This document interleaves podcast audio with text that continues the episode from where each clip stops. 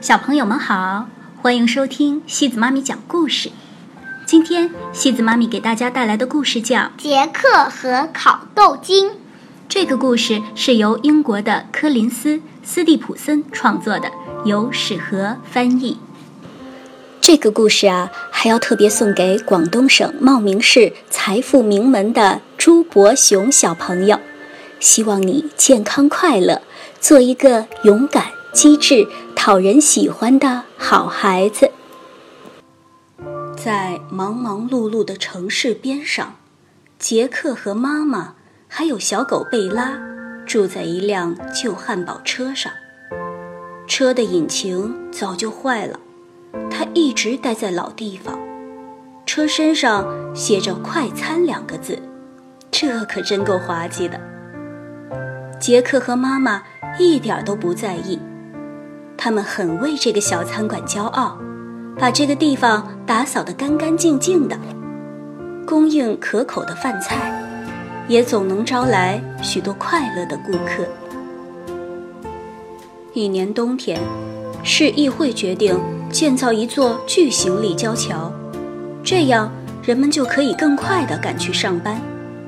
小餐馆所在的那条路太旧了，需要整修。修建工程很快就开始了。一开始也没什么变化，杰克和妈妈还是忙着卖给修路工们鸡蛋、香肠、汉堡和炸薯条，还有很多很多杯茶。立交桥完工的时候，他们不得不依依不舍地跟工人们挥手告别。从此，人们在新建的立交桥上匆匆忙忙地出入城市，一整天头上都是飞驰的车辆。有了这么条快行道，再没有人停下来光顾汉堡车。新的道路带走了所有的顾客。很快，杰克和妈妈的兜里就只剩下几分钱了。杰克，去商店买些牛奶和咖啡豆，每个人都想要一杯好咖啡。妈妈说着，露出一副勇敢的表情。路上，杰克遇见一位老人，老人问他为什么这么悲伤。杰克跟他讲了立交桥和汉堡车的事儿。我想，我能帮助你。老人沉思了一下，说：“忘掉咖啡豆吧，这些是有魔力的茄汁烤豆。通常我是不高兴卖的，但你看起来像是懂得它们的真正价值。”杰克已经读了很多的童话故事，知道不能拒绝这样一个机会。况且，茄汁烤豆也是他最爱吃的东西，所以他实在抵制不住尝一口的诱惑。谢过老人，杰克用最后几分钱换了魔豆，跑回了家。瞧，你干了什么？当杰克给妈妈看这一罐豆子时，妈妈咆哮道：“可是，妈妈，他们是有魔力的烤豆。”那位老先生保证过的，杰克争辩道，同时也意识到这话听起来有多傻。妈妈大怒，把罐子扔到窗外，并直接打发他去睡觉，不准吃晚饭。第二天一大早，杰克醒来时，发现房间沐浴在一种奇异的绿光之中。奇怪的枝条透过窗子缠绕在一起，每一根枝梢上都吊着一罐烤豆。这是一根有魔力的烤豆精，杰克轻声跟贝拉说，尽量不吵醒妈妈。要是我没记错，豆精顶上应该有一大堆财宝。匆匆忙忙吃过早饭。这可是他吃过的最棒的豆子，杰克就爬出去了。准备好了吗，贝拉？说着，杰克抓住了一根长长的绿色卷须。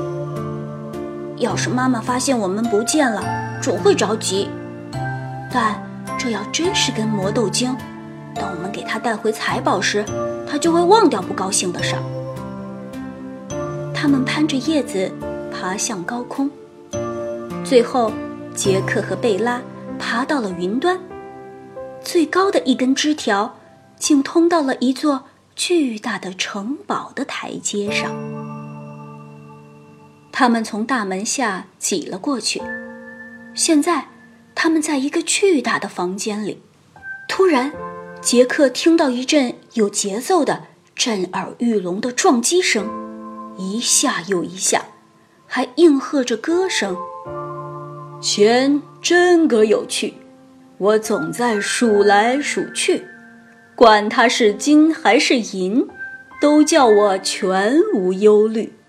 这话谁还能不信？这时，杰克看见一堆堆金币挺立在一张大桌子上，金币后面。有个更大的巨人。啊哦，杰克咕哝着，我都忘了故事里是怎么讲的了。就在杰克和贝拉转身要逃跑时，巨人发现了他们。在他们掉下去之前，一只巨大的手伸过来，在高空中把他们捡了起来。这时。杰克看到了一只从没见过的大母鸡。啊，我们来客人了！巨人轰隆隆地说：“咕咕，我也看到了。”母鸡咯咯叫着回应道：“我们知道该怎么对待客人，是不是？”巨人说：“现在你们待在这儿，我马上就回来。”巨人抓了一把鸡蛋，走进厨房。很快，锅子罐子就发出了巨大的乒乒乓乓声，把桌子都震动了。他要吃掉我们吗？母鸡。杰克轻声问，吓得直发抖。哼，别犯傻了，母鸡咯咯叫着说：“他只是想给你们做午饭。”他已经很久很久没给新的客人做饭了。杰克看到巨人打开一台巨大的收音机，然后他的脚随音乐打着拍子。他开始做杰克从没见过的大煎鸡蛋。诱人的香味儿飘到房间里。母鸡告诉杰克城堡里的生活。每天，所有的日子，巨人都在数钱。他咯咯叫着说：“他不知道除了这个，自己还能干什么。”这对收音机来说可就糟糕了。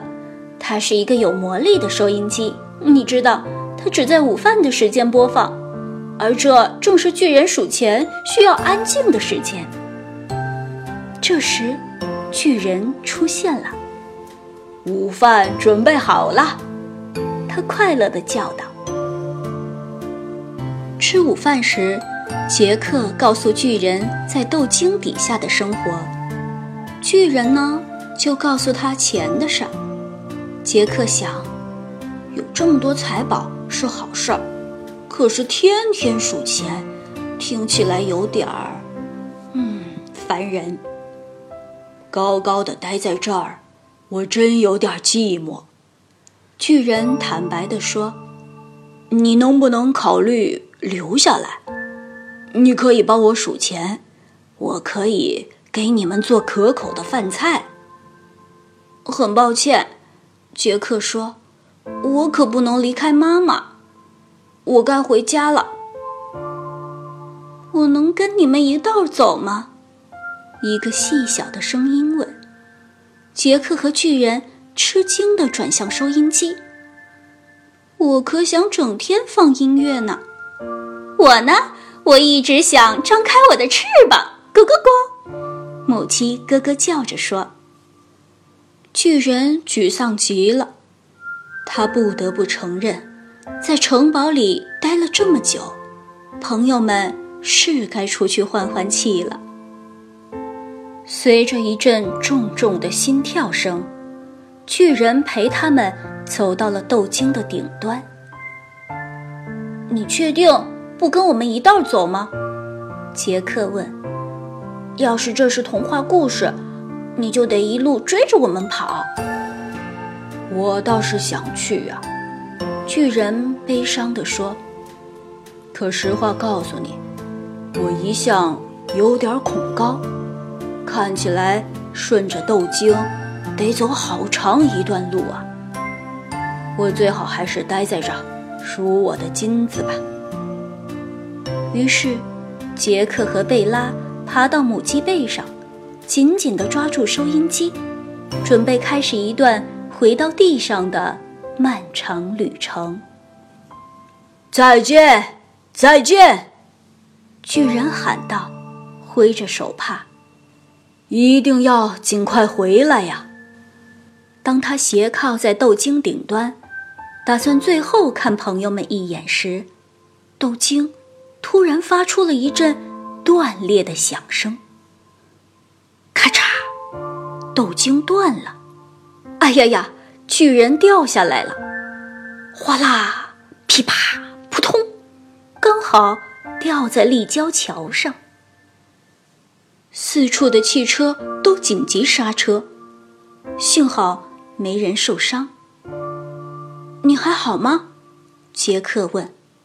他已经幸运的及时落地了。不，巨人说，一颗巨大的眼泪掉在身下的混凝土上，接着一颗又一颗的眼泪。掉了下来。现在，豆茎断了，我再也不能回家了。没有钱数，我就没事儿可干。那将会是什么样的生活呀？不会那么糟糕的。杰克沉思着说：“至少，你还有朋友。要是你试着干点什么……”叫你高兴的事儿，也许你就会发现，那可比数钱有趣儿多了。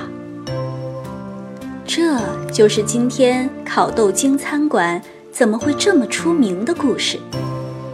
不管怎么说，这可比老地方大多了。要是你正路过，我建议你去拜访一下。你可以跟那只巨大的母鸡打声招呼。听那台特大型收音机，整天播放稀奇古怪的音乐。茄汁烤豆和鸡蛋通常是免费的，而最妙的是，他们有一个非常非常出名的厨师。小朋友们，你们猜到他是谁了吗？好啦，小朋友们，今天的故事就到这里了。如果你喜欢今天的故事，别忘了转发给朋友们哦。每晚八点半，故事时光机见，晚。